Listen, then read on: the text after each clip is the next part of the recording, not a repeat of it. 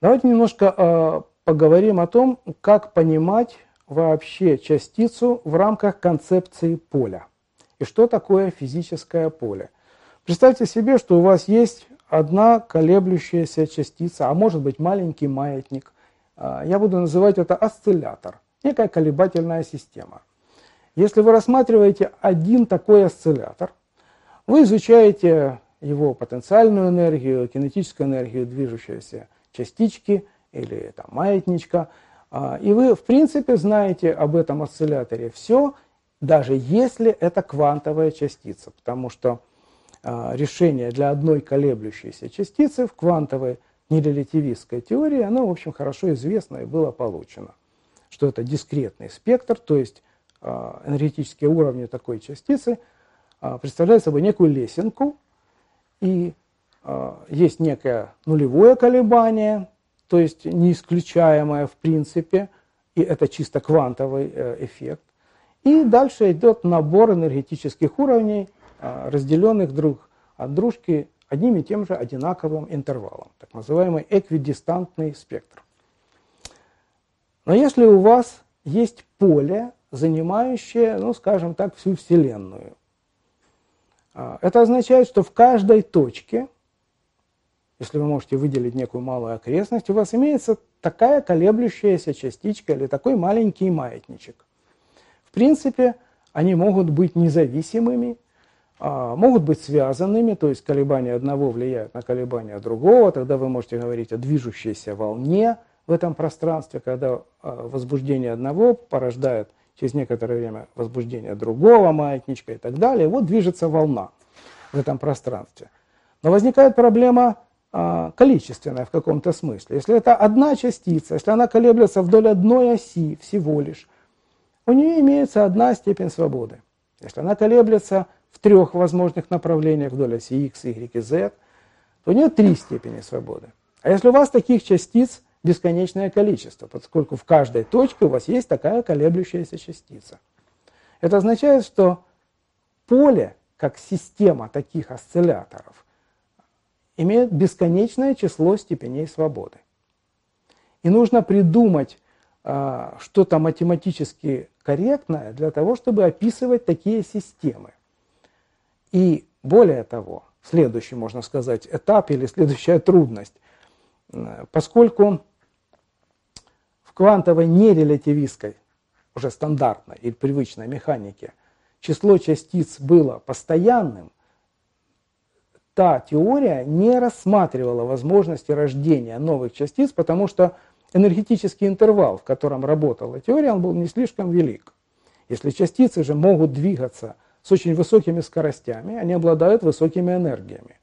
Этих энергий может быть достаточно, чтобы, следуя Эйнштейну, а вы помните, конечно, что каждая частица имеет свою энергию покоя, mc квадрат, где m – масса покоя, а, то разогнанная до больших энергий частица может иметь такую энергию, что ударившись обо что-нибудь, а другую частицу, породить еще новую парочку частиц.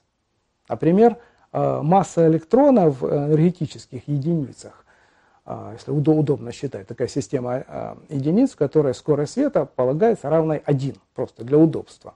Так вот, масса электрона там, ну, примерно 0,5, 0,5 мегаэлектрон вольта.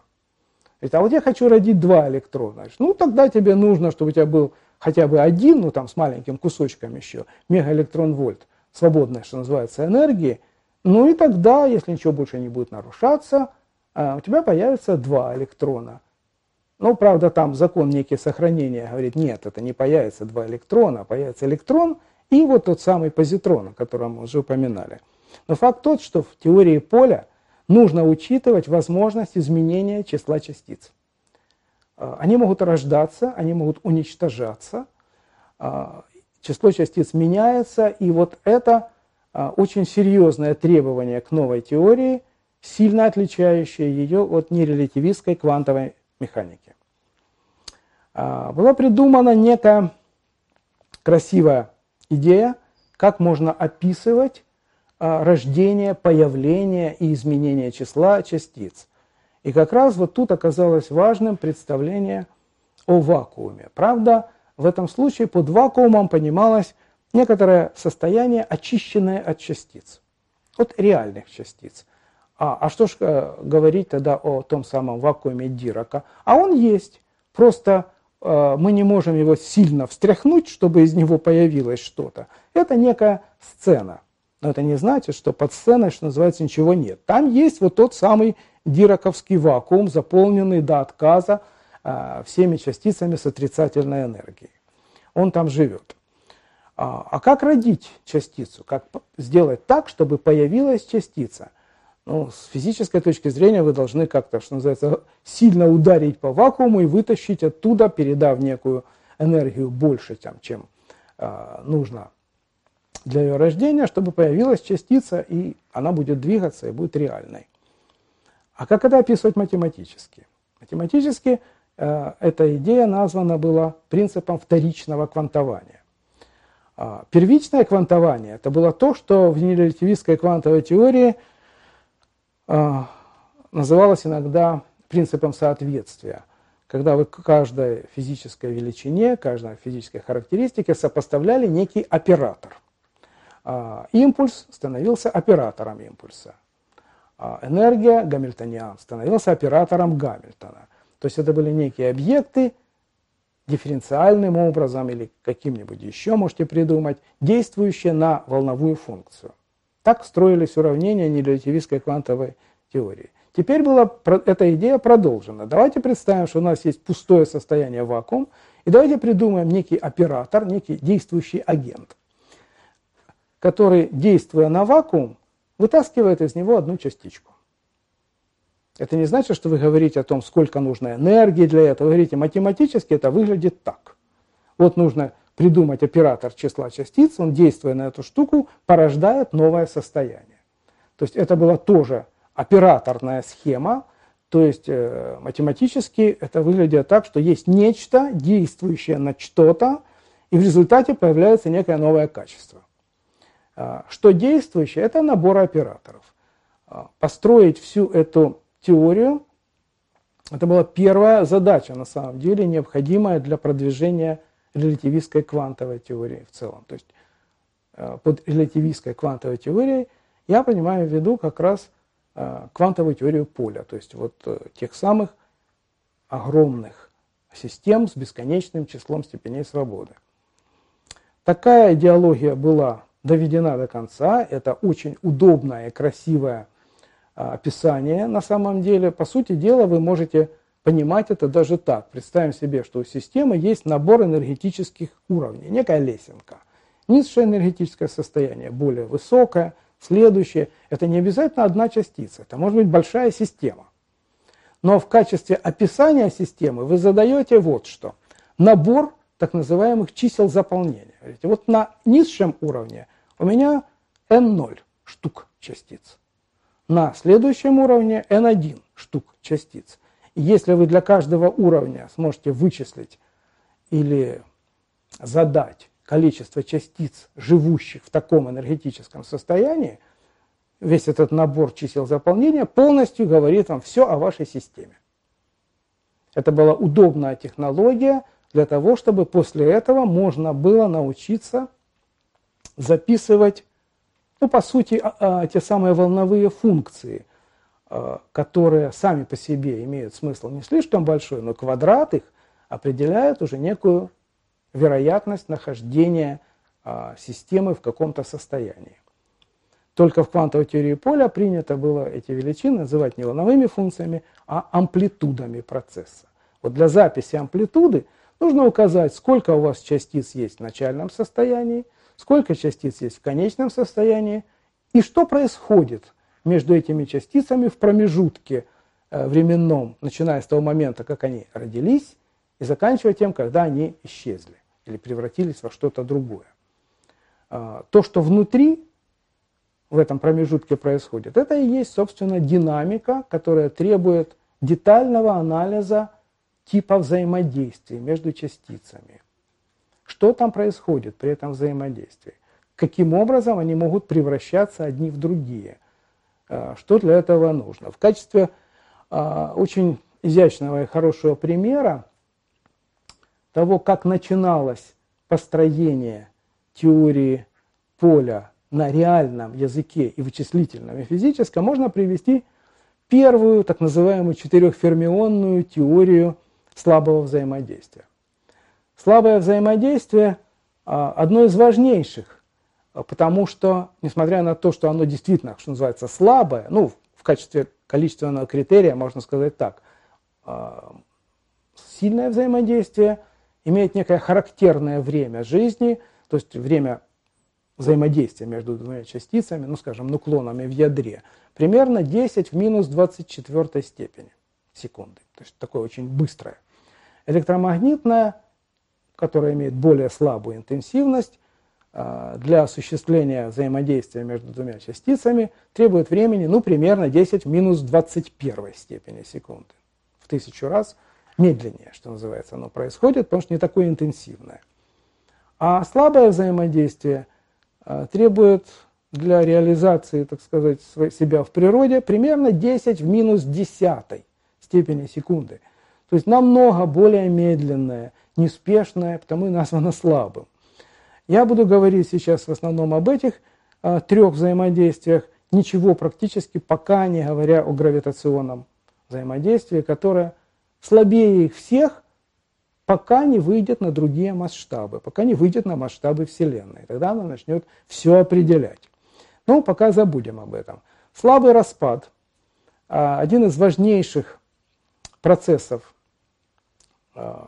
и обратный ему процесс, без которых не было бы, скажем, реакции горения Солнца, не зажигались бы звезды и так далее, а, множество астрофизических, важнейших для а, существования жизни во Вселенной явлений, основан на том, что есть слабое взаимодействие, и оно ответственно за все возможные распады частиц. Распады и взаимопревращения. Известный слабый распад – это переход нейтрона, который чуточку тяжелее, чем протон, но вот этой чуточки как раз хватает – а вы помните, что масса эквивалентна энергии с точки зрения Эйнштейна, и вообще это правда. А хватает на то, чтобы нейтрон превратился в протон плюс электрон, плюс еще некая частица, которая была потом названа нейтрино, но в данном случае это антинейтрино. Ну, почему это так, я могу потом подробнее объяснить, каким образом э, квантовые числа руководят устройством мира частиц, распределяя их по неким состояниям. Вот этот процесс, он был хорошо измерен. А, бета-спектр так называемых э, вылетающих электронов при этом распаде, он измерялся Чедвиком еще в 1914 году. И с тех пор проблема стояла долго, потому что электроны вылетали а, при распаде нейтрона, переходящего в протон, с очень разными энергиями. Никакой закономерности наблюсти было невозможно. А, проблема а, была настолько серьезной, что уже ближе к 30-м годам а, Бор э, говорил, великий Бор, что такое ощущение, что мы должны отказаться от э, закона сохранения энергии. Ну, все с ужасом об этом думали, поскольку это важнейший принцип, на котором существует вся физика. Говорит, ну вот ничего не объясняется – вот э, электрон может вылететь, ну, с какой хочешь энергии. Примерно в 30 году Паули в таком полушутливом письме э, к участникам некого конгресса, на котором он не был, просто не смог приехать, он обратился к ним с письмом, они там как раз обсуждали, вот что делать с этими бета-электронами, вылетающими и при распаде нейтрона. А, написал, что может быть там есть какая-то еще частица, которая просто уносит недостающую для восстановления закона сохранения энергии энергию. Может быть, она есть? Может быть, это действительно так? А со временем Ферми предложил назвать ее, ну, сначала думали назвать ее нейтроном, но нейтрон в 1932 году тоже был обнаружен, все тем же Чедвиком, кстати говоря. А потому нейтрон не годилось, но назвали ее, следуя идее Ферми, маленький нейтрон, нейтрино. Вот так появилась э, новая частица, которая, представьте себе, она как бы появилась, но реально ее э, обнаружили, засекли лишь в 1954 году. То есть э, это очень сложно наблюдаемая вещь, но вот это было подтверждено. Итак, возвращаясь к бета-распаду, теперь Ферми смог сформулировать первую квантовую модель, чрезвычайно простую. Это модель локального взаимодействия четырех полей. Одно поле описывает нейтроны, одно протоны, одно электроны и одно нейтрино.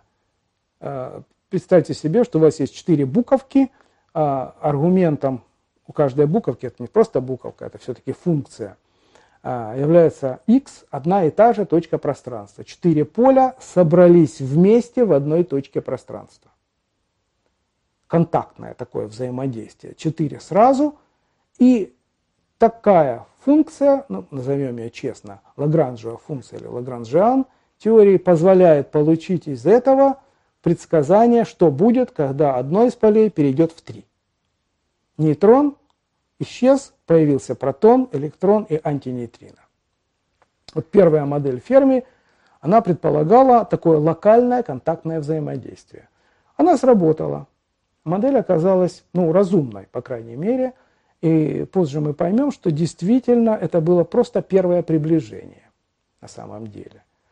А, ну и после этого стало ясно, что идеология квантовой теории поля – это локальное взаимодействие, наложение нескольких полей, описывающих частицы.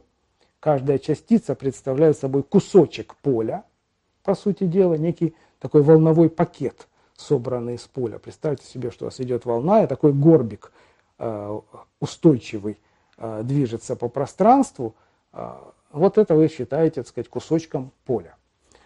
А, локально означает, что они все в одной точке, у каждого поля есть своя а, функция, описывающая частицы этого поля, и вы просто их перемножили в одной точке, и это позволяет вам предложить математическую процедуру для вычисления вероятности такого процесса.